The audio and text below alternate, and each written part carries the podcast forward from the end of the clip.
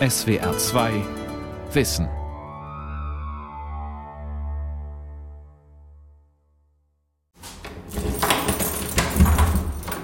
Mm, so, jetzt äh, will ich Ihnen mal eben meinen Vorratskeller zeigen. Also müssen wir durch mehrere Türen. Es ist halt so, dass ich mich im Schnitt so eine halbe Stunde bis 40 Minuten pro Monat mit dem Keller beschäftige. Im Grunde genommen ist das alles, was Sie jetzt sehen für Krisenvorsorge auf einer Fläche von 2 Meter mal 3 Meter, ähm, sprich so 6 Quadratmeter. Ein enger Kellerraum in einem Krefelder Mehrfamilienhaus. Wo die Nachbarn ihre Fahrräder unterstellen, hat Bastian Blum sein Vorratslager. Schmale Holzregale bis unter die niedrige Decke gefüllt mit Gaskartuschen, Teelichtern und Streichhölzern, einem umfangreichen Erste-Hilfe-Set.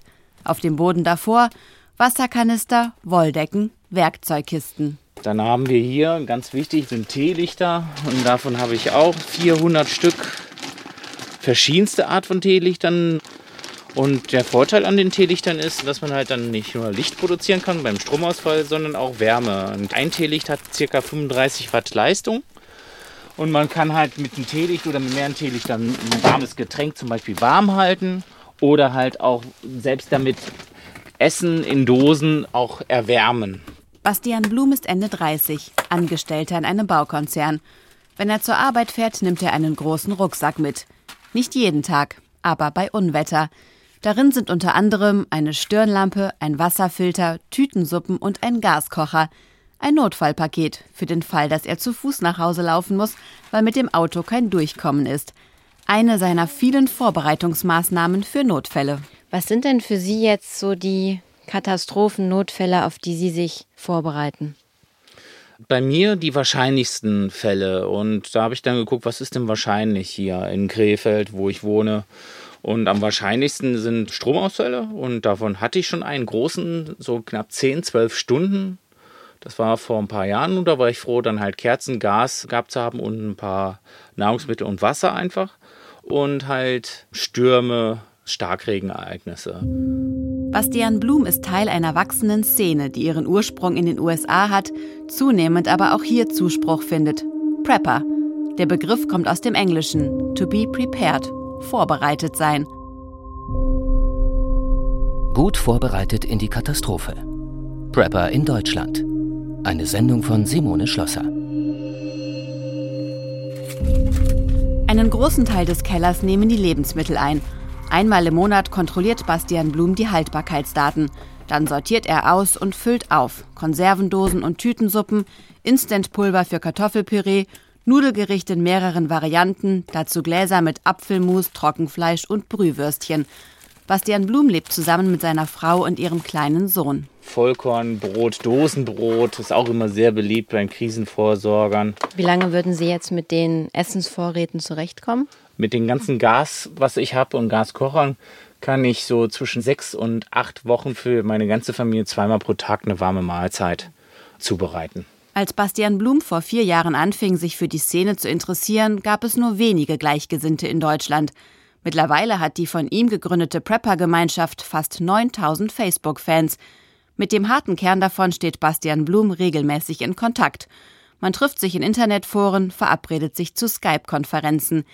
Insgesamt schätzt Bastian Blum die Zahl der Prepper in Deutschland auf mehr als 100.000. Besonders bei Jugendlichen beobachtet er ein wachsendes Interesse. Außerdem kommen in letzter Zeit immer häufiger auch Frauen zu den Treffen. Einen typischen Prepper gibt es seiner Meinung nach nicht. Der jüngsten Prepper, den ich persönlich gesprochen habe, war zwölf Jahre alt.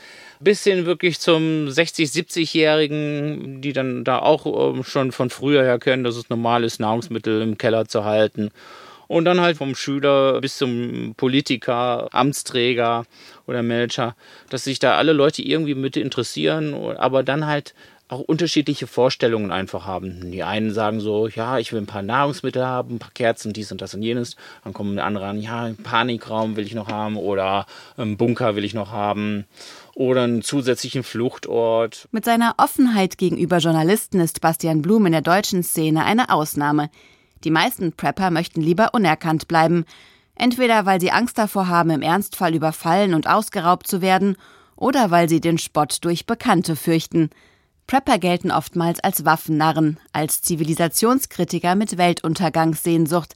Ein Grund, warum viele von ihnen den Begriff Prepper für sich vermeiden. Bastian Blum hat sich mittlerweile daran gewöhnt, bezeichnet sich selber aber lieber als Katastrophenschützer. Mir persönlich gefällt der Begriff gar nicht. Viele meinen, der ist negativ, weil der ursprünglich aus den USA kommt. Und heißt es halt dann so, dass es dann Leute gibt, die schwer bewaffnet sind und den Fokus auf die Bewaffnung legen, anstatt auf die Vorbereitung. Und ähm, ich finde es gut, dass es hier in Deutschland und in Europa doch ein bisschen mehr auf die Sache geht und vor allen Dingen auf die Vermeidung von Gefahren.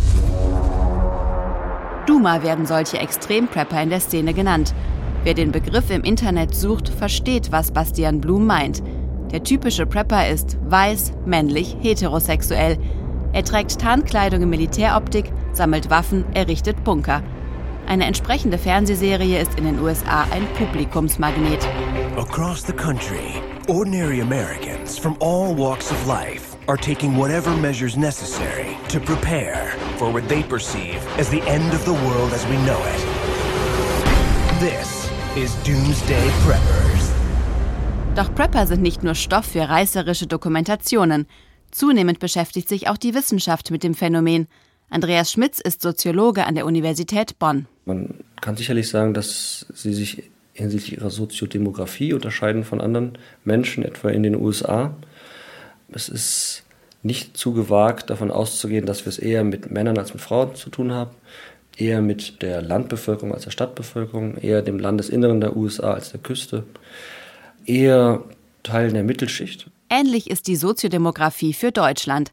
Auch hier ist die Prepper-Szene männlich geprägt, die Verbreitung in den neuen Bundesländern stärker als in den alten. Repräsentative wissenschaftliche Studien gibt es bisher allerdings nicht. Soziologe Andreas Schmitz stützt seine Beobachtungen vor allem auf die Selbstdarstellung der Beteiligten. Ein solcher Anhaltspunkt ist der Internetauftritt der von Bastian Blum gegründeten Prepper-Gemeinschaft. Es fällt auf, sozusagen, dass man diese klassische US-Militärschrift hat, ja. Man sieht, dass Männer das organisieren, dass die die Ansprechpartner sind.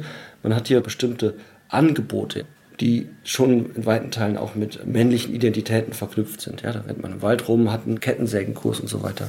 Ein weiteres Merkmal ist das ausgeprägte Gemeinschaftsgefühl der Szene.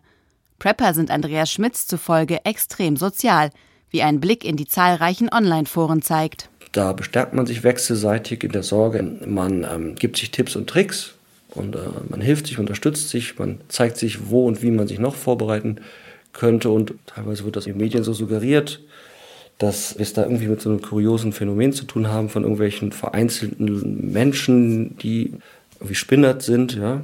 Aber dem kann man auf jeden Fall entgegenhalten, dass das Ausdruck unserer gesellschaftlichen Verhältnisse ist und auch Ausdruck gesellschaftlichen Handelns.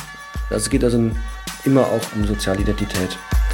Und wir singen im Atomschutzbunker.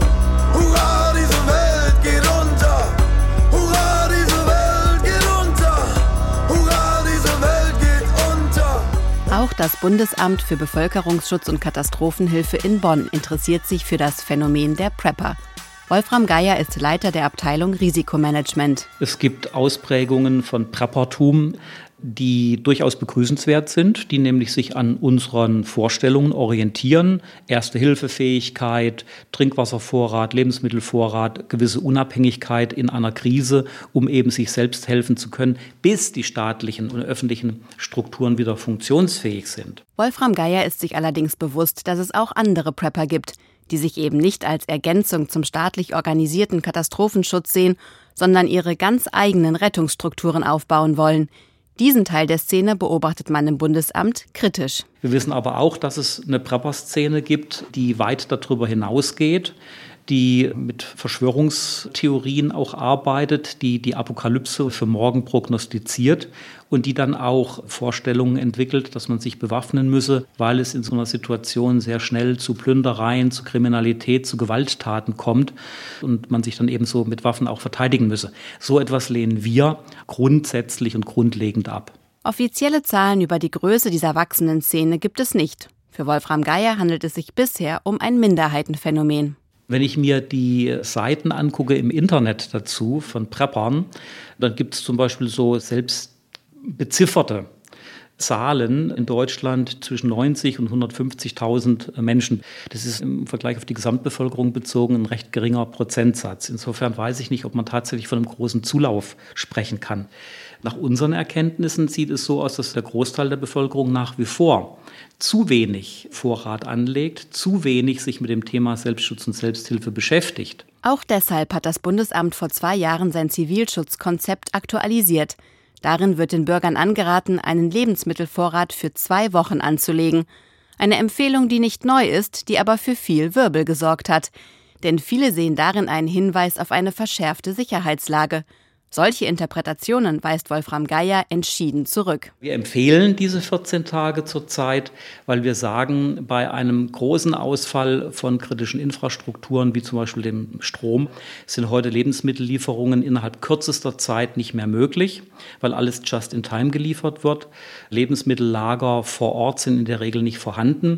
Und insofern wird es recht schnell dann auch eng. In diesem Sinne begrüßt Wolfram Geier das Preppertum solange es in Ergänzung zum staatlichen Katastrophenschutz betrieben wird, denn Hinweise für einen bevorstehenden Zusammenbruch der Zivilisation gibt es nicht. Ich bin davon überzeugt, dass wir in Deutschland heute und in absehbarer Zeit in keine Situation kommen, in der es notwendig ist, Fallen zu bauen, Kaninchen zu fangen und ähnliches zu betreiben. Ich denke, dass ein nach einem gesunden Menschenverstand ausgelegter Notvorrat an bestimmten Lebensmitteln und vor allen Dingen Trinkwasser absolut ausreichend ist. Und wie halten Sie es selbst mit der Vorratshaltung? Ja, ich habe mein Mindestmaß zu Hause an äh, Trinkwasser und an Nahrungsmitteln. Ich habe eine netzunabhängige Wärmequelle. Ich habe natürlich ein Kurbelradio. also es ist ganz wichtig in der heutigen Zeit immer über verlässliche Informationen zu verfügen und nicht auf Gerüchteküchen zu hören, die dann gerade in Vorkrisenzeiten oder in Krisenzeiten so richtig wachsen und die Menschen dann verunsichern. Solange wir keine unmittelbare Kriegsgefahr für Deutschland feststellen können. Und dem ist so. Macht es aus unserer Sicht jetzt keinen Sinn, Schutzräume, sprich Bunker zu bauen. Äh, es sei denn, man hat zu viel Geld und zu viel Landschaft, in die man sowas bauen kann. Die deutsche Prepper-Szene zeigt sich unbeeindruckt von solchen Beteuerungen. Stattdessen wächst der Markt für Survival-Workshops und Prepper-Kurse. Samstagmorgen auf einer Wiese im Thüringer Wald. Der Wind pfeift durch die Bäume, ein feiner Nieselregen liegt in der Luft. Das Programm für das Wochenende? Überleben lernen. Wir versuchen jetzt gerade auf jeden Fall eine Schlagfalle zu bauen. Dazu braucht man erstmal einen, ich sag mal, kleinen Stamm, den man hier ordentlich in die Erde drückt, der stabil ist. Und dort brauchen wir dann noch ja, ein schweres Schlagstück. Sollte, glaube ich, ungefähr zehnmal so schwer sein wie das Tierchen, was wir erlegen wollen. Was für ein Tier möchtest du erlegen? Jetzt in dem Fall eine Maus. Eine Waldmaus. Sebastian ist Anfang 20, Student aus Chemnitz. Zusammen mit einem Freund hat er sich für den Prepper-Kurs angemeldet. Drei Tage Überlebenstraining in der freien Natur. Beide sind entsprechend ausgerüstet. Mit regenfester Funktionskleidung, festen Schuhen, einem scharfen Taschenmesser.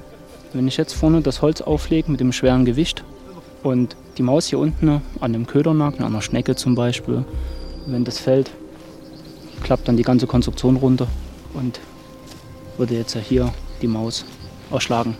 Hast du sowas vorher schon mal gemacht? Nein, noch nie. Also bisher bin ich nur im Supermarkt jagen gegangen. Der Kurs findet auf dem Gelände einer Naturschule statt. Eine weitläufige Wiese mit Zeltplatz und Feuerstelle und freiem Blick auf das einige Kilometer weit entfernte Dorf. Inhaber Christoph Weidner ist einer der Trainer an diesem Wochenende. Bei dem Prepperkurs hier ist es halt so, dass ein großer Part in die Richtung geht, Krisenvorsorge, also Selbstversorgung, vielleicht auch wirklich mal drüber nachdenken, ob ich mir wieder Vorräte zu Hause immer irgendwo in den Schrank stelle. Es hat ja keiner mehr. Es wird ja just in time eingekauft, am besten jeden Tag. Ich mache mir morgens nach dem Frühstück Gedanken, was ich zum Mittag esse und dann gehe ich in den Supermarkt und hole alles, weil es ist ja ständig da.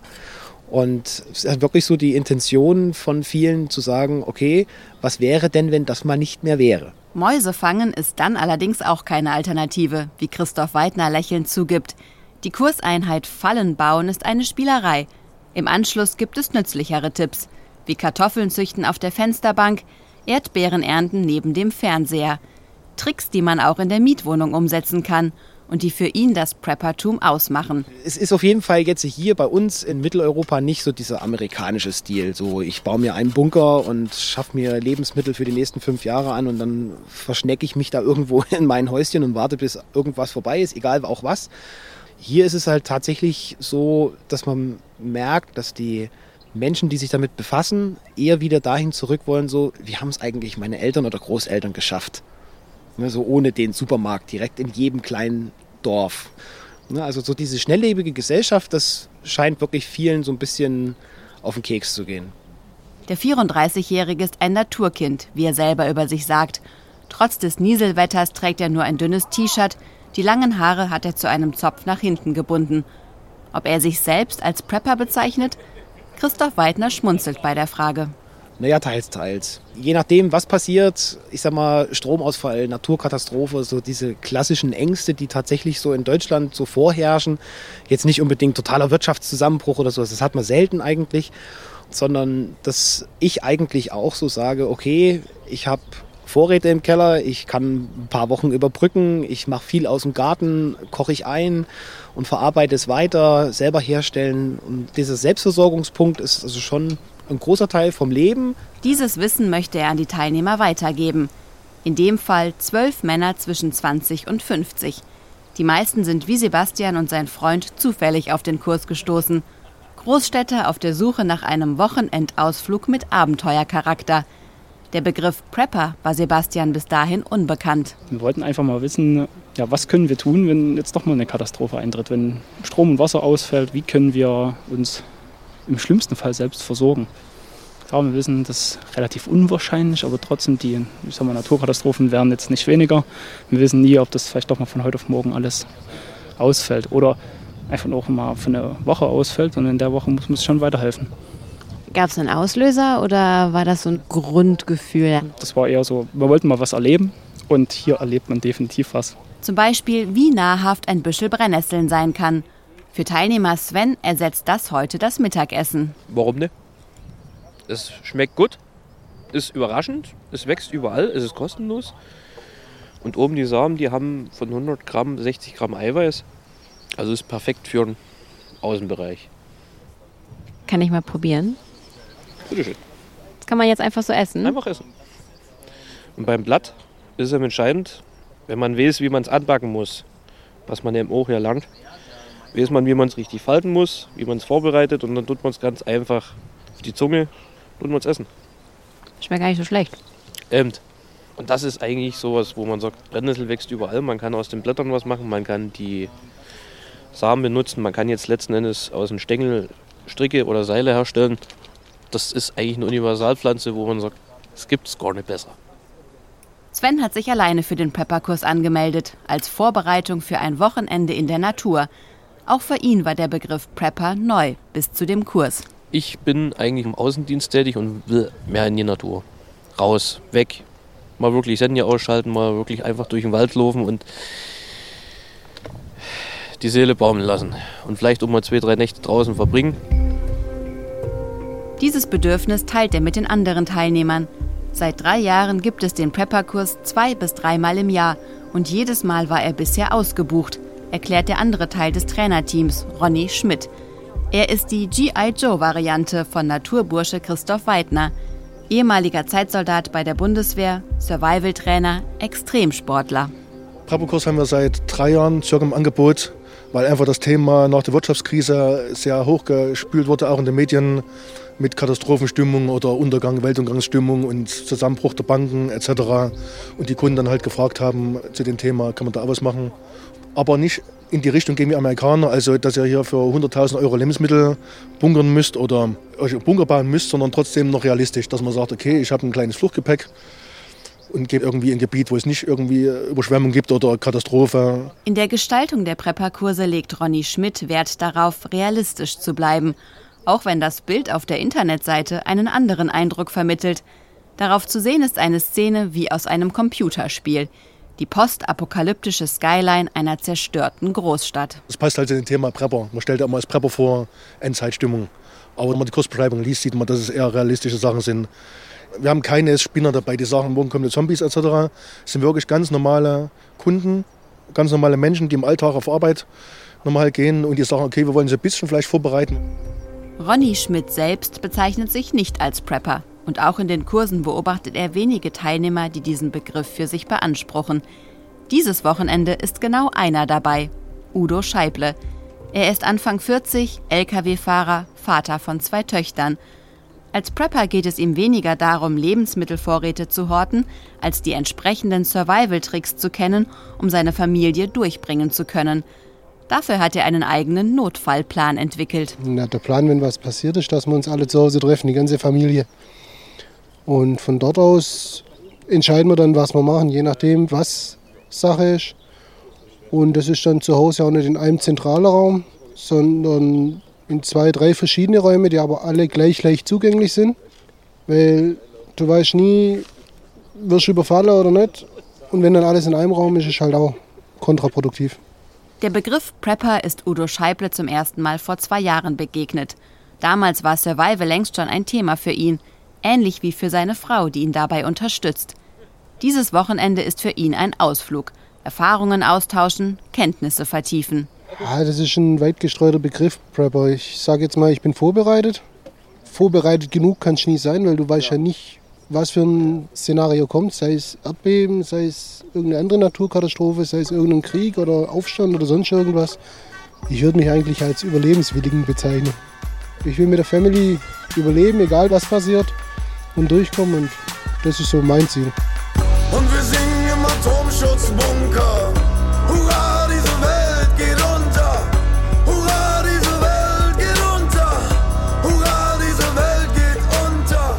Ich glaube, dass nicht wenige Prepper wahrgenommen werden möchten als quasi eine Avantgarde, die als erstes erkannt hat und erkennt, was uns schwant und als sehr vorausschauende, reflektierte, vernünftige Menschen, zum einen.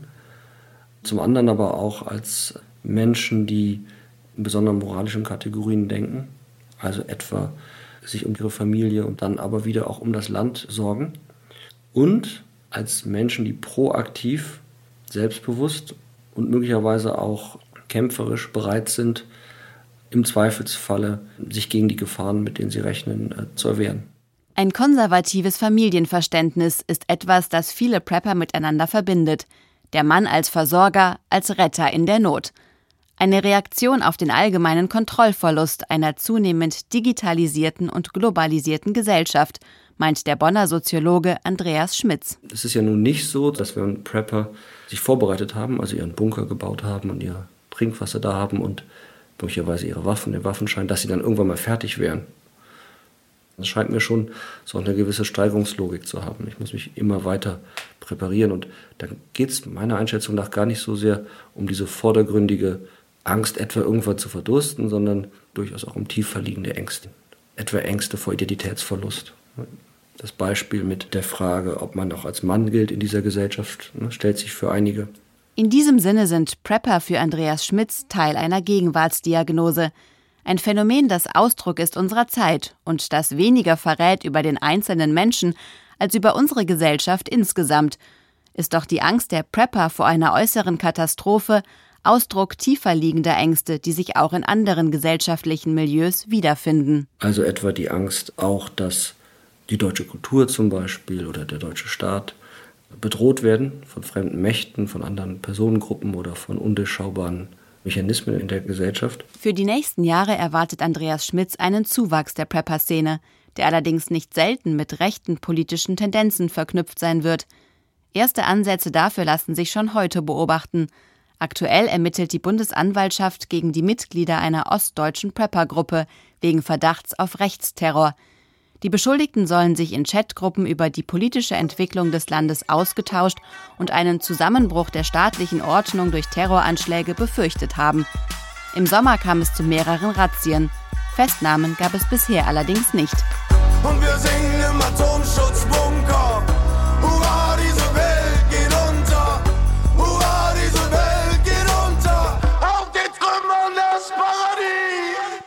Wie sieht es denn mit Verschwörungstheoretikern aus in der Prepper-Szene?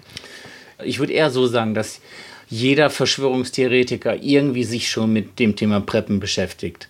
Weil er denkt, dass der Staat einen nicht helfen kann, weil er denkt, dass der Staat vielleicht irgendwelche Repressalien gegen die Leute macht und sowas alles, so diese üblichen Sachen und er dem Staat nicht vertraut. Ich habe da so viele schon kennengelernt, aber ich muss ehrlich, ganz ehrlich sagen, das sind aber alles immer Leute, die einfach keine Ahnung davon haben und Quellen glauben, die sich bis heute nicht bewahrheitet haben.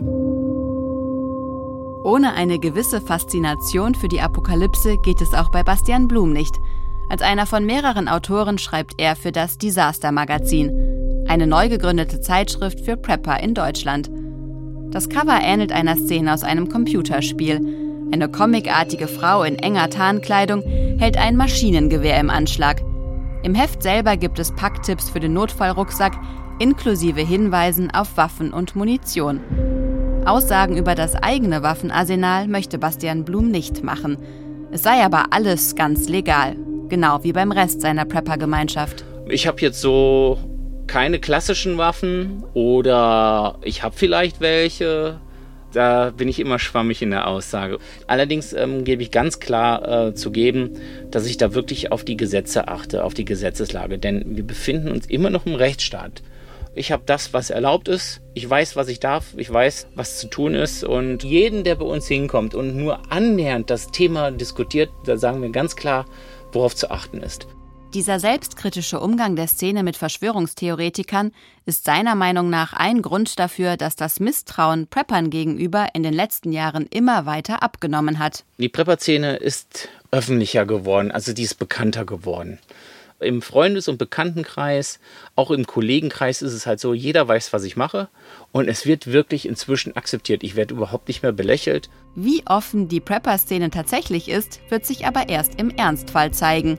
Als Außenstehender kann man nur hoffen, dass eine Krise nicht zu lange andauert. Als offene Gemeinschaft verstehe ich das und wünsche ich es mir. Die Realität sieht so aus, dass es ein paar Leute gibt, die ganz allein das durchziehen wollen und dann die meisten Prepper sich in Gruppen organisieren und diese Gruppen allerdings dann entscheiden, anderen zu helfen, je nachdem, was für eine Situation ist. Ich sag mal so, wenn vorhersehbar ist, dass es in zwei, drei Wochen oder vielleicht auch in ein paar Monaten wieder besser wird, dass die Infrastruktur alles wieder funktioniert, dann ist man eher bereit zu helfen, als wenn man nicht weiß, wann es wieder gut wird.